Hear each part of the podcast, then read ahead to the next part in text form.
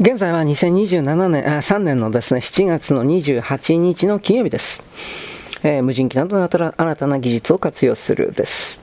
少し解説しよう。第一に中国海警局の艦艇が日常的に尖閣礁周辺海域に出没している状況に対応するため、質及び量の面で迅速かつ大幅に強化する。その際、燃料費や老朽船などの更新などの足腰にかかる予算も海上保安庁に十分配分されるようにする。第2に、不測の事態に対応するためにも現場の映像を即座に国際社会に発信し、中国の政治宣伝に対抗すべく通信、情報共有を含める実践的な共同訓練、可能なものは共通の装備の導入などを平素から推進する。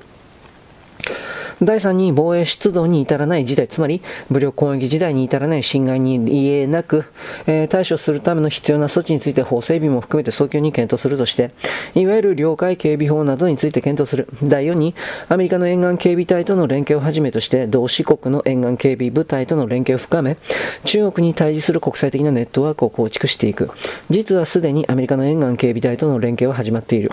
例えば2021年2月24日付、日本経済新聞デジタル次のように報じた。海保と米国沿岸警備隊が合同訓練。海上保安庁と米国の沿岸警備隊は21日、小笠原諸島周辺で、巡視船同士の合同訓練を実施した。違法操業する外国漁船の取り締まりを想定して、情報共有の方法や追跡、立ち入りの検査などの手順を確かめた。海保によると、沿岸警備隊との日日本近海での合同訓練は、2018年5月以来となる。自民党内からは中国海警局を準軍事組織に位置づける海警法の施行を踏まえ、日米の連携強化を求める声が上がっていた。海保は海警法の施行とは関係していないと説明する。また、海事と米海軍の連携についてはいずれ、沖縄に合同司令部を設置するといった形に発展していくことが期待される。第5に、常続的な監視能力向上、広域海洋監視のため、無人機などの新たな技術を活用するとしてドローンの活用を求めている。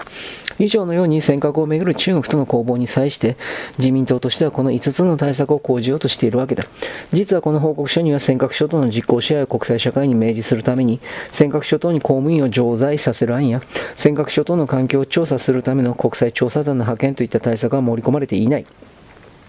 尖閣諸島の警備体制を強化するために、尖閣諸島海域にメガフロート、巨大な人口浮島を浮かべるといった案も非公式に検討されていたが、今回は盛り込まれなかった。インテリジェンスによる抑止力も、1戦い方の変化の6はインテリジェンス、人的情報、ヒューミントの強化を含めるだ。このインテリジェンスについて、第二次安倍政権の下で2013年に初めて策定された国家安全保障戦略には次のように明記されている。国家安全保障に関する政策判断を的確に支えるため、人的情報、公開情報、電波情報、画像情報など、多様な情報源に関する情報収集能力を抜本的に強化する。また、隠し情報を融合処理した地理空間情報の活用も進進める。さらに高度な能力を有する情報専門家の育成をはじめとする人的基盤の強化などによって、情報分析、集約、共有機能を高め、政府が保有するあらゆる情報手段を活用した総合的な分析、オールソースアナリシスを推進する。日本にも情報機関が存在していて主なものは内閣官房内閣情報調査室、外務省国際情報統括官組織、防衛省防衛政策局、警察庁警備局公安調査庁などで、その他財務省金融庁、経済産業省海上保安庁にも情報機関が存在する。ただし2012年まではこれら各省の情報を取りまとめるのは内閣情報会議とその下に設置されている合同情報会議を頂点とする義合制の体制であった。内閣情報会議が年に2回合同情報会議が各州で開催される。内閣情報会議は国内外の内閣の重要政策に関する情報を総合的に把握するため、また合同情報会議は内閣情報調査室や外務省、防衛省、警察庁、公安調査庁など、情報活動に関わる機関の調整を行うとされているが、省庁縦割りを打破できずにあまり機能していたとは言えない。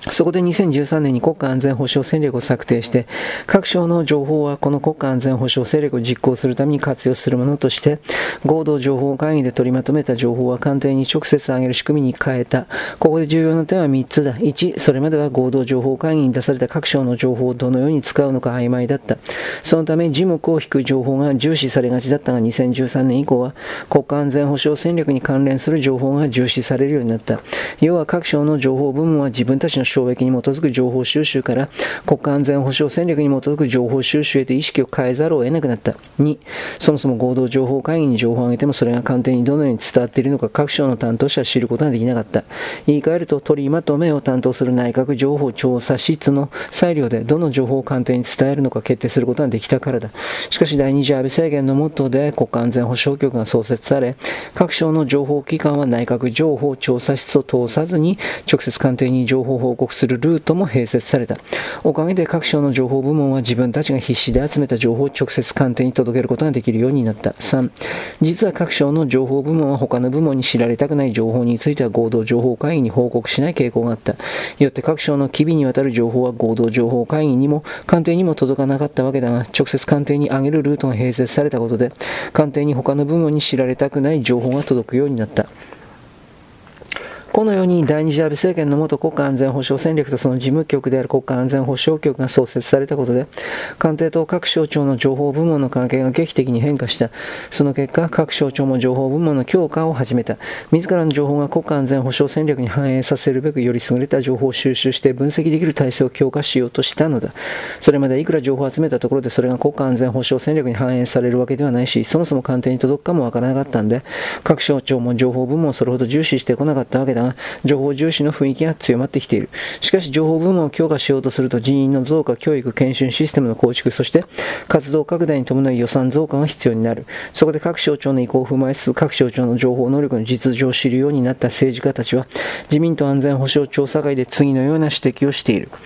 1、一時的情報、画像情報カウンター、テロリズム情報などの収集能力を強化すべき。グレーゾーン、ハイブリッド戦の対応では決定的な能力となる相手側の意図を読み解く能力が欠けるため、ヒューミンとコミンと能力を強化する体制が必要ではないか。各省が人材の適正、見極め、育成を行ってオペレーションに関わる人間には高度検証を行うのは妥当ではないか。情報戦に対応するため、人的公開情報を含める各種情報の情報分析、評価能力の強化が必要よって、政府全体として人的情報も含めた一時的情報の収集